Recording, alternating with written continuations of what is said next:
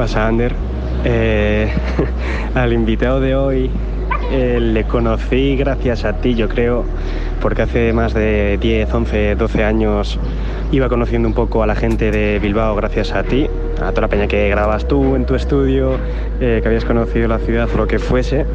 Y creo que me llegó en plan de cuando se llamaba Beck, su primera música por primera vez. Y nada, sin embargo a, a Gabri le he conocido mucho más recientemente a través de todo su curro de foto y vídeo.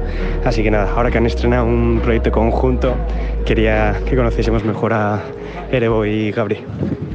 A ver, invitados, pasad por aquí, por favor. Que sois los peores invitados que ha habido nunca en la historia del programa. Muy buenas. Pillad el micro uno. ¿Qué pasó?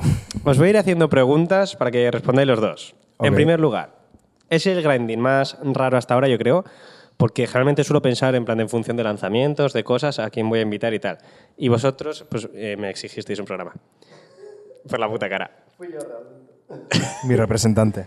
Ent- Entonces, contadme, eh, bueno, presentaos a ver quiénes sois y decidme por qué queréis estar aquí, qué vais a hacer o qué. ¿Qué? Yo me llamo Asier Erebo. Soy productor, cantante y hacedor de dientes. Yo soy Gabriel, eh, hago fotos y hago vídeos y ya está. Vale, pues empezad a justificaros de alguna forma. ¿Qué- qué- de qué venís a hablarme hoy? Bueno, a ver, este programa lo hemos exigido nosotros, lo exigí yo a las 7 de la mañana, un día en el aeropuerto de Bilbao. Le pillé de defensas bajas a John y venimos pues a hablar de, de un proyecto que decidimos hacer Asier y yo y bueno, contamos un poquito de qué es, contamos el origen. Eh, pues nada, o sea, teníamos un EP de cinco temillas y tal, que había producido yo, tal. Y un día me junté con este y me dijo que de- quería hacer una idea de hacer un- como una especie de corto, de cinco videoclips seguidos y tal. Y nada, y dije que pues eso, para adelante, porque veíamos un pro que eh, al haberlo hecho como entero, lo que es yo, podíamos incluir como transiciones de temas y que todo estuviese un poco hilado y tal. Y es un poco la idea, vamos, más o menos. ¿De qué trata? O sea, acabará de salir, la gente lo está escuchando ahora, pero supongo que era historia tanto el EP como los vídeos. O sea, si va todo. Bueno, eso, eso no spoilers, cada uno que interpreta lo que quiera. Habrá salido ya, cabrón. Ya, pero bueno, el arte se interpreta, no se dice. Con todos sus cojones. O sea, ¿habéis, Es habéis exigido un programa para decir, ah, no, no, pero luego ya cada uno que. Claro, claro, ¿Tenéis unos cojones más gordos? Perfecto. claro. Em, época videoclip, sí que os quiero preguntar porque Gabri, que me hace mucha gracia. De, sí que estamos en una época en la que lo hemos comentado alguna vez. eh, antes era como single por semana, álbum por semana, nivel loco ya, que ahora todos los temas tienen que ser con videoclip, todos cada semana un videoclip nuevo. eh, son caros al fin y al cabo y muchos artistas emergentes para mantener el ritmo. Si tú eres Rosalía, pues vale, ponme pasta y te hago un videoclip. Si es un chaval emergente que quiere competir y quiere estar al nivel del resto, sacar un videoclip por semana pagado tiene que ser una locura. En plan de, ¿creéis que el videoclip va a seguir tirando fuerte como hasta ahora? ¿Que en algún momento va a reventar la burbuja y va a ser como paramos? ¿O hacia dónde crees que va todo esto? A ver, yo creo que depende de muchas cosas, porque sí que es verdad que hay mucha demanda de videoclips, pero también desde, no sé si es en Bilbao o, o pasa en toda España, pero en Bilbao, que es donde yo he trabajado más, eh, sí que es verdad que cuando se busca un producto de calidad, eh, se intenta siempre rebajar el precio. O sea, siempre que un artista te pide un vídeo, lo quiere lo mejor posible y lo más barato. Imagino que en Madrid y en otros sitios será diferente y, y con artistas más grandes, como has dicho tú, sí que es más fácil eh, justificar un presupuesto así, pero en sitios pequeños donde hay poca oferta de videoclips, por ejemplo, no voy a tirar bifa a nadie, que sé que, que sé que te estás riendo por eso. Pero sí, en sitios pequeños donde hay mucha demanda de videoclips y hay poca oferta, la gente quiere videoclips muy buenos y por el precio por el que pues te hacen un videoclip con menos revisiones, de, con menos efectos o con lo que sea, o con menos curro en general. Pero sí que creo que es súper importante eh, acompañar, o sea, si tú quieres contar una historia con una canción, al final acompañarla con un vídeo, a ver, a mí me parece esencial, pero porque hago vídeos, lógicamente. Pero no sé, ¿qué piensas tú? Yo opino lo contrario, la verdad. O sea, yo creo que la época de lo de los vídeos ha muerto, realmente. Hostia. O sea, esto es más no es por promocionarlo, es por darle un 360 al, al asunto. Yo creo que la época YouTube está en picado, o sea, está en picado. Yo creo que ya no es necesario tanto... Eso fue hace tres años, yo creo, lo de lanzar un vídeo cada mes o cada tres semanas y todo eso. Yo creo que ahora, a ver, sí que le aporta un valor añadido y es la polla, ¿sabes? Pero ahora mismo en Spotify es más importante entrar en una lista Sí, sí, que entrar en tendencias de YouTube. Bueno, en tendencias ni puta idea, pero lo veo menos complicado, ¿sabes? Cualquiera puede pegarse, hay mucha peña pegándose sin vídeos. Y antes sí, eso sí, era claro. imposible. Literalmente imposible. Bueno, de la fuente. Es que justo de lo que, lo que acabas de mencionar, lo estuve hablando con un chico al que le he grabado unos vídeos hace poco, que es que, bueno, en plan no voy a decir nombres, pero por ejemplo, existe el caso de un chaval aquí en el País Vasco que se pegó muchísimo con una canción, tiene un montón de visitas en, en Spotify y es una canción que se ha escuchado en toda España y se ha escuchado muchísimo. Ah, ya sé, te refieres. Y ha seguido sacando temas y nadie sabe quién es. Nadie sabe quién es porque el- te tienes que pegar en YouTube. O sea, el tema en YouTube no tiene ni de cerca la cantidad de visitas que, Hostia, vale. que tiene en Spotify. Y la gente no lo reconoce. Y el pavo ha seguido sacando temas y tienen bien de pocas visitas. O sea, el vídeo ayuda mucho a eso también. Es que es muy importante también asociar como la imagen, lo que tú dices, o Sí. sea, la persona, porque se nota bañado también. Sí, Claro. sí, sí. Es como con esto, por ejemplo. O sea, es mucho más fácil conectar con. O sea, esto es un estudio de tatuajes, pero es mucho más fácil conectar con un tatuador que enseña su cara. O sea, la gente conecta más fácil con gente que con. Lo hablamos cuando hablamos de hacer la cuenta de TikTok de la joyería y así. Y yo te dije que era mejor que cada uno se hiciese su cuenta porque es, es más fácil conectar. O sea, yo como persona conecto más fácil con otra persona que con una marca. Sí que quería preguntaros de cuál ha sido vuestra relación a la hora de hacer los vídeos, porque supongo que le- te habrá dado un poco de manga ancha, pero joder, habrá tenido que ver. Y es como, ya no solo con él, sino cómo lo estás viviendo tú ahora. Antes has hablado de recortar presupuestos tal y cual, porque siempre lo contabas, hay un audio que recibió Ander que es que me hace muchísima gracia, que cuando dio un presupuesto le dijeron, Alma Primo, en plan de, ¿alguien te paga eso? Que es como, es que es, que es el mejor audio de la historia. ¿Y cuál es tu experiencia con eso? De, ¿cómo lo estás viviendo? ¿Y cómo ha sido para trabajar conjunto en este? A ver, pues con Asier tengo muy buena relación desde hace bastante tiempo y eh, ya, ya hemos grabado más cosas juntos y no sé, en plan, yo creo que es importante la conexión personal antes de nada y justo con este proyecto pues sí que es verdad que he tenido bastante manga ancha, Eh, las ideas han sido de los dos, pero bueno, hemos hablado, o sea, no voy a concretar de qué habla el EP, pero habla de algo con lo que, con lo que yo creo que bastante gente se puede sentir identificada, ¿no? Y, y me he ido mucho de la pregunta. la pregunta era que cuál es... A ver, es fácil trabajar juntos porque empezamos más o menos juntos. Cuando empezó lo de la joyería, yo el primer vídeo que hice fue con estos. Y es como lo que dice, yo muchas veces prefiero un equipo menos profesional, entre comillas, de 5 o 7 tíos. Igual prefiero a un tío que esté implicado de verdad que a 7 que trabajen por dinero. realmente.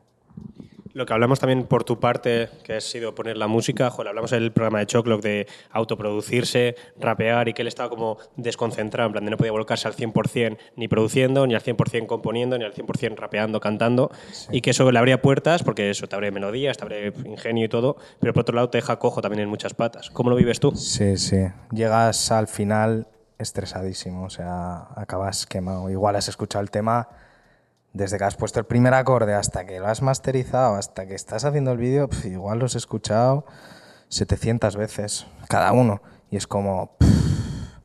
Luego también es la hostia porque tienes poder absoluto sobre la obra. O sea, tú puedes cambiar ahora mismo se puede cambiar lo que sea, no, no dependo de, de- de de otra persona al que decirle o lo que sea, me voy al estudio, lo cambio, meto el arreglo que sea, me falta un coro, entro, lo meto y ya está. O lo que, es eso, o sea, es, por una parte, te abre Pero muchas bueno. puertas de poder hacer un 360 y por otra es como, pff, también está, no puedes estar al 100% en, en todo. Os iba a preguntar, eh, ¿dónde creéis que está el equilibrio bueno, que será una opinión, nadie de la fórmula, pero entre hacer lo que la gente demanda y lo que tú quieres hacer? Porque, joder, hemos visto ejemplos en plan de, de la fuente, pues decir, de la fuente literalmente ha hecho lo que le ha salido los cojones y ha funcionado. Y en función del éxito también habrá dicho, pues igual esto me funciona más, sigo por aquí en parte. ¿Dónde está un poco el término medio? Porque otra cosa... y Tampoco perdona, creo que perdí. no, o sea, eh, lo voy a ligar con. eh, es que es un tema que lo he estado rajando mucho últimamente en Twitter y me toca los cojones porque. No sé si, si me llega a explicar del todo bien. Pero ha pasado con lo del rap. Se puso el trap de moda, todo el mundo a hacer trap. Se puso el reggaetón, todo el mundo a hacer reggaetón. Se puso el drill, todo el mundo a hacer drill. Los mismos artistas. Ahora pasa con los corridos tumbados, todo el mundo a hacer corridos tumbados. Y es como, hostia, qué versátiles. Y es como, sí. Pero no me parece versátil eso. O sea, realmente lo estás haciendo porque es lo que tiene éxito. Y de hecho, los correos tumbados han tenido éxito porque ha habido una, dos personas que han hecho algo diferente que no se escuchaba en el resto del mundo y han dicho, hostia, qué original, qué diferente suena, me gusta. Y la gente ha dicho, ah, que tiene éxito, voy a hacer lo mismo porque voy a tener éxito. Y es como, no, no funciona así. De la Fuente puso de moda el H porque nadie fuera de Granada escuchaba H. Es como, hostia, qué novedoso. No porque fuese la palabra H en concreto. Y pasa con mil cosas. Y la gente, como uno tiene éxito, dice, voy a hacer exactamente lo mismo. Y es como, no. Ha triunfado por novedoso, no porque sea ese género en concreto. Y ha triunfado porque va acorde con su identidad. Exacto, también. O sea, es raro cuando se nota cuando alguien quiere subirse a la ola y cuando es la ola. O sea, se nota demasiado.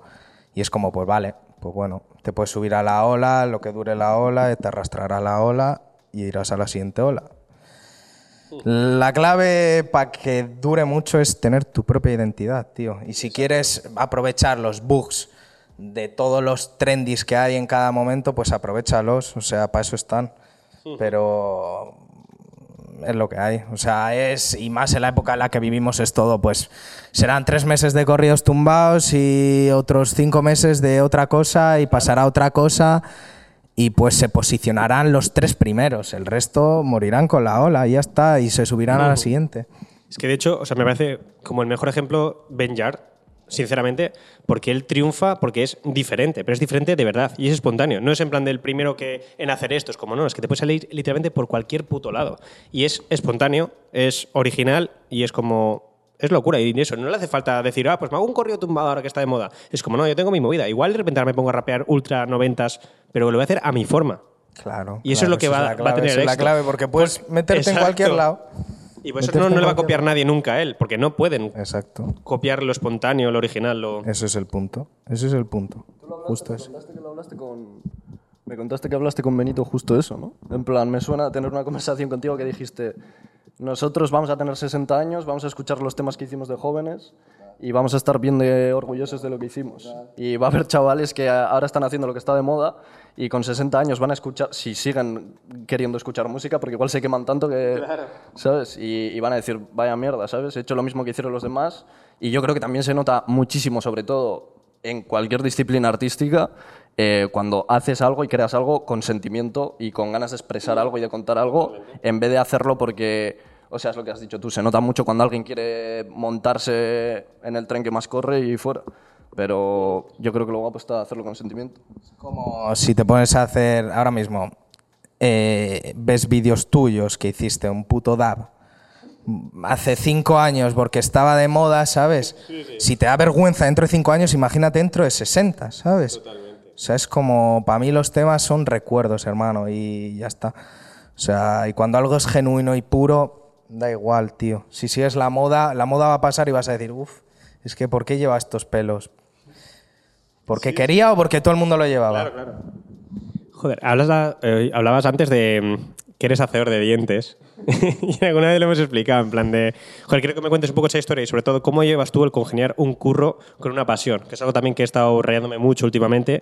Y es como, joder, está guay porque yo en mi caso hace que esto sea un hobby, me reporte dinero o no, y me da esa tranquilidad de puedo hacer lo que me salga los cojones, no tengo a nadie que me diga no hagas esto, o, o te despiertas a las 8 de la mañana y lo tiras adelante, o estás jodido, en plan de, es tu...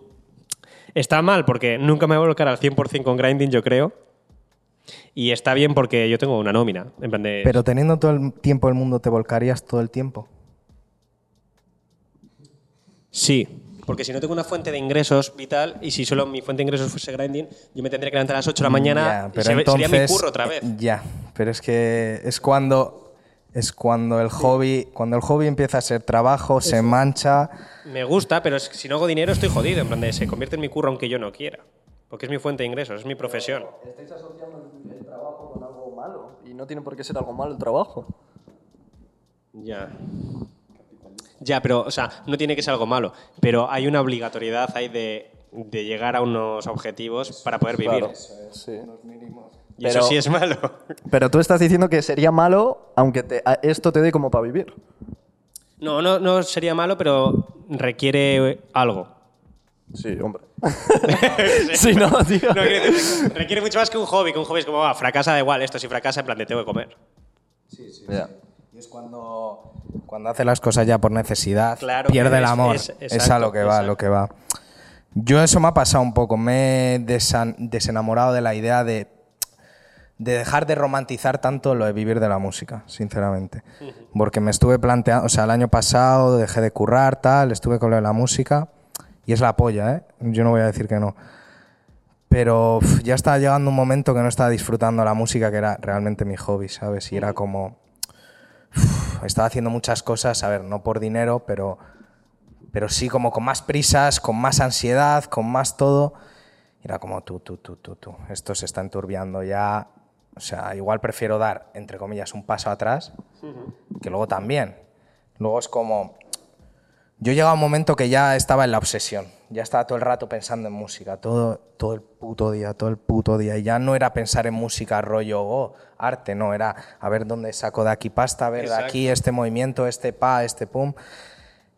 Y ya llegaba al estudio y llegaba quemado. O sea, llegaba quemado, no me apetecía escribir, no me apetecía hacer nada porque lo, lo asociaba todo el rato con curro, curro, curro. Y Te hace... cambia la mente. O sea, no es lo mismo levantarte. Sí, yo cuando me levanto a las 8 de la mañana porque estoy de vacaciones y quiero hacer cosas como, oh, joder, me la suda. Pero me levanto a las 8 de la mañana para currar y es como, "Uf, qué puta mierda. Y lo asocias. Y es lo que te decía. O sea, aunque no quieras, ya tienes la mentalidad esa de no lo estoy haciendo 100% porque quiero. Igual es 99 porque me gusta y lo disfruto, pero. Y es eso, es en plan de. Sí, Ay, sí que la pregunta que has hecho justo antes. Cállate. No, la, la- la- El entrevistador diciendo que te calles, punto, ya está, no te pases el micro. ¿quieres? Eres mayor de edad. ¿Sabes, ¿Sabes lo que pasa cuando me pongo a gritar? No, pero lo, lo que te preguntaba es en plan de. Es lo que decía justo antes, de la necesidad de. Imagínate eso, ¿qué porcentaje es importante hacer lo que el público demanda o lo que el éxito puede demandar y lo que tú quieres? Pues ahí jugaría un papel muy importante. Ya dejarías de ver el decir, vale, pues es lo que yo quiero, porque igual tengo que hacer lo que el público compra para poder subsistir. A ver, yo no lo he dicho en broma, lo, lo de que creo que estoy en un momento de mi vida diferente, No, porque no, es por la edad principalmente. O sea, yo me acabo de comer cuatro años de carrera de algo que no quiero trabajar. En plan, la semana que viene defiendo el TFG y no quiero trabajar de esto. Me lo he pasado muy bien y todo lo que quieras. Y ahora mismo mi mentalidad es eh, o plan A o cementerio. En plan, o me gano la vida haciendo vídeos o me, o me muero. En plan, me da igual si me pasa a los 30, a los 40 o si me, en plan... Y tengo la suerte, o sea, justo, justo ahora que he tenido esa mentalidad, eh, casualidad el mes pasado me ha ido de locos y en plan, he ganado un dinero como para decir, vale, en plan, igual no estoy tan zumbado. Estás en grinding, cabrón. Tú conoces a. Tú conoces a Gorka y también me ha ayudado mucho y me ha ayudado a ver que, que no es imposible. Y casualidad, lo que a mí me gusta también se demanda. O sea, está. No tengo que sacrificar tanto, sí que hay que sacrificar en algunas cosas. Por ejemplo, hacer vídeos de, yo qué sé, de una panadería, si me toca hacer, pues tampoco. Siempre intento meterle mi, mi punto, ¿sabes? Para al final que no sea totalmente lo que me piden y que no sea tan trabajo de que me diga otra persona. ¿Sabes lo que quiero decir? Y eso es lo que. Eso. Ligado a lo que decías tú antes, de hecho, o sea, también vi que pusiste una vez que la joyería como que quedaba cerrada de puertas para afuera, en plan de querías currar el lo tuyo, supongo que va en relación a eso, en plan Va de, en relación a eso, sí. O sea, yo no he trabajado con nadie que no he querido. O sea, yo hasta cuando eso, siempre todo lo que he hecho ha sido con Peña que me molaba y tal. Pero, a ver, suena muy flipado, pero no quiero tener jefes en la música. O sea, no quiero... Quiero tener equipo en la música, no deberle nada a nadie. También es otro punto a favor de lo de currar de otra cosa y que yo no me cierro a luego intentarlo otra vez. ¿eh? Pero para ver los dos puntos es que tienes más capital para empezar en invertir en lo que tú necesitas. Yo el año este y pico que he estado de la música no invertí una mierda en la música porque lo que tenía era para vivir y ya está. Y ahora que estoy... Esto un balance, pues estoy sacrificando tiempo y más esfuerzo, pero tengo el doble de pasta para invertirlo en lo que yo quiera, en vídeos, en lo que sea. Y es como, puedo llevar mi arte tres veces más alto que viviendo de ella, entre comillas, ¿sabes? Sin más, son dos puntos de vista y es bastante guay esta conversación, la verdad. es verdad, ¿eh? ¿Verdad? Sí que quería preguntar en función ya de... eh, estamos intentando este año sobre todo dar voz a artistas de Euskal Herria, tal cual, y siempre les acabo preguntando eso, si les da facilidades eh, cantar en euskera o no. Y me explico. Eh, he escuchado a las dos. He escuchado al artista que canta en euskera y dice, no, es que es mucho más fácil llegar a un público mayoritario en castellano. Tiene sentido. Y luego escucho la otra vertiente de, no, es que aquí estando gastea tal cual, en el momento que cantas en euskera y es como, para adelante. Joder, venís ahora a hacer un proyecto de cuatro o cinco voces diferentes, mayoritariamente o completamente en castellano, pero sois de Euskal Herria, habéis sacado un tema súper propio y particular que es la ría de Vázquez, por ejemplo, que habla precisamente de Vizcaya, de la historia intrínseca tan fuerte. ¿Cómo lo vivís vosotros? Pues a ver, yo personalmente no sé euskera. Empezamos de esa premisa. Y yo nunca me he sentido identificado con la música en euskera por eso. Y sí que pienso que hay puertas que no se van a abrir si no lo haces en euskera. Igual que hay puertas que puede que no se abran de cara afuera si lo haces en euskera. Yo es eso, o sea, yo me he criado en, en unas fiestas en las que yo siempre veía los mismos recorridos de Peña, tío. Yo nunca he escuchado a Snebelcha, yo nunca he escuchado todos estos grupos y siempre los veía en todos los lados. Y era como, ¿por qué? No sé, o sea, Sí, yo, sí, sí, ahí, vamos. yo ahí mm, puedo meterme en un marrón, ¿sabes? La verdad. Pero, pero eso, o sea, yo no me siento identificado simplemente por el hecho de que no se euskera. Y mira que he hecho temas con Chill Mafia y me flipa todo lo que hacen. Pero todo el circuito este de Gastea y demás me parece un círculo cerrado. Y me parece que es muy difícil. Mira, el ejemplo de la ría. Si la ría entra en Gastea y entra en demás, me lo creeré más. Si no entra, me huele raro. Es que encima tiene sentido porque está contando la historia de las dos, o sea, de la ría con las dos márgenes y tiene todo el sentido del mundo, porque encima la margen izquierda, que va de eso, mm, la ría va a margen obrera, trabajadora y tal, joder, muchísima gente es de fuera de Euskal Herria, precisamente que ha venido a trabajar en el puerto, en la mina, en todo. Sí, sí, eso. Mi- mis abuelos sentido, son de Jaén. tiene sentido incluso que esa gente, como nosotros, no sepamos o sepamos menos euskera en cuanto a eso, de joder, venimos de familias que no sabían euskera ya de por sí. Mm, Sí, sí, sí. Eso. Os iba a ir- No voy a meterme más en lío. la verdad. Eh, a colación de la Ría también, eh, nuevo EP de Benjar, que es de ceros, has trabajado tú en él. Joder, eh, sigue misma temática en parte también. ¿Cómo estáis viviendo, por qué estáis centrando todo en eso en estos momentos? ¿Temática a qué te refieres? No te he entendido eso. Tema Ría, eh, clases sociales. Eh, a ver, ¿cómo te explico? Ceros, eh, el álbum, que habrá salido ya, no existía después del Gallery. Vale. Básicamente. O sea, ya está, no voy a dar más datos. En plan, a ver, sí que luego todo tiene un sentido y todo porque coincidieron muchos temas grabados en, en una misma época en la que pues Benito estaba escribiendo de estaría enfocado con esa paranoia mental de, de todo eso y, y tiene mucho sentido todo, pero no ha sido a propósito, es a lo que voy. Vale, no ha sido a propósito el, el emparanoiarnos con los ceros y no sé qué, ha sido algo orgánico de de repente decir tú, hermano, pues si hay seis temas que tienen sentido, de que aquí estás soltando una perlita que tiene sentido con lo otro, o sea, no ha sido buscado, vamos. Por ir cerrando, hay veces que hago esto. Tenía que haber tirado por Gabriel, en verdad, por joderle. Pero al final he caído en ti, que se pregunta un colega tuyo por una anécdota que fuese graciosa o curiosa. Y me... Pagabri, Pagabri. no, Hace no, mucho, que, hace mucho que no habla. no, no, pero que la tengo preparada, ya sé cuál es y todo. Y es para ti. No, me han Bueno, dicho una voy a- persona. voy a reaccionar que- yo. eso, o cuenta tu anécdota, aunque no la sepas, invéntatela. Que cuente una anécdota de Que que... no. es en plan de me han dicho una persona que hay dos personas que han tenido mucha importancia en tu vida, eh, artística sobre todo, y en la joyería, y en la época de la reforma de la joyería. Y las dos personas, una era Benjar y la otra es Alassane.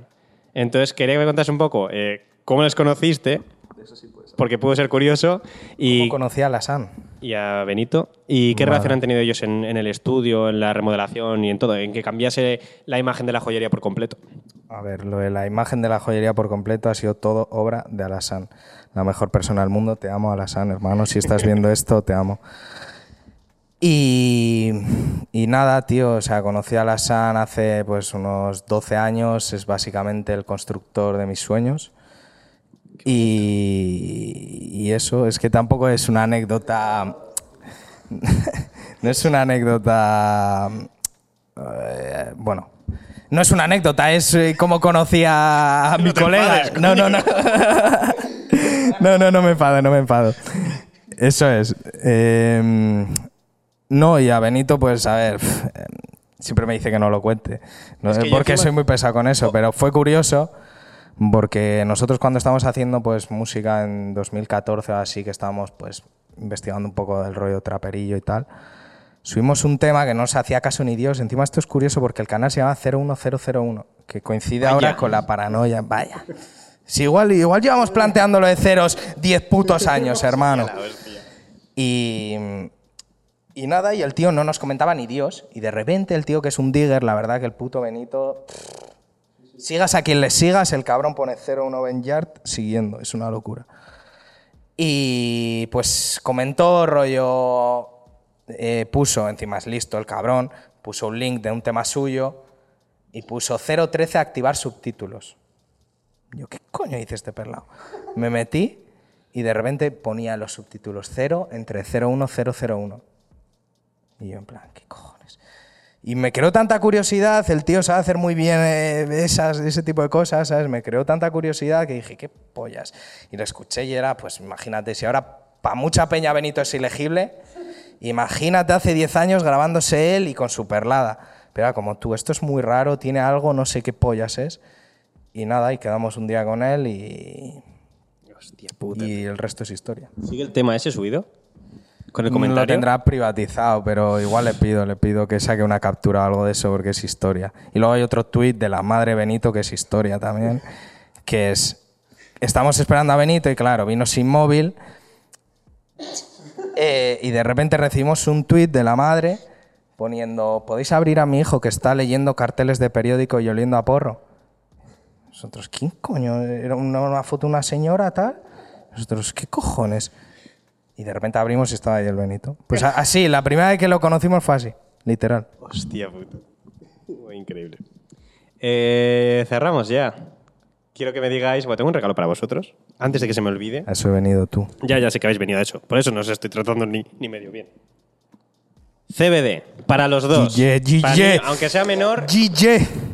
Para mí, para mí. Este es menor, este es menor, este es menor, este es Yo no sé menor. lo que es, dice. Este es menor. Hay de todo, hay flor, hay aceites, hay un ave creme o algo. Magic. Plantas aromáticas. Menos mal que estás detrás de la cámara y no delante. Eso sería la hostia. Eh, nada, a cambio solo os pido eso, que me digáis un consejo que os daríais a vuestro yo de hace pues época Beck, tal, en personal o artístico. ¿Empiezas?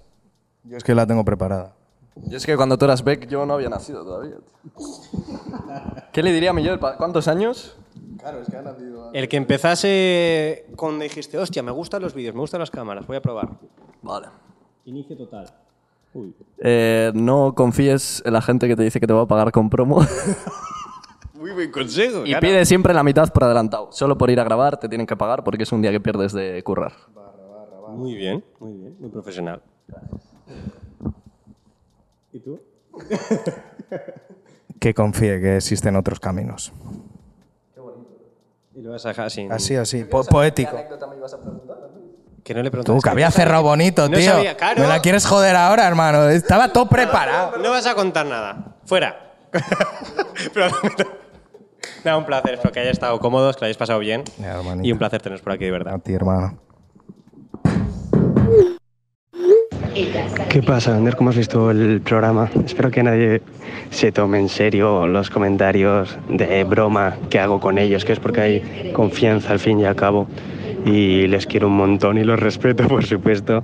Y son pequeñas coñas, en verdad. Pero, joder, la charla muy guay. Eh, ha habido temas muy serios que quería hablar con ellos. eh, mucha broma también. Así que nada, espero que le haya gustado a todo el mundo. Un abrazo.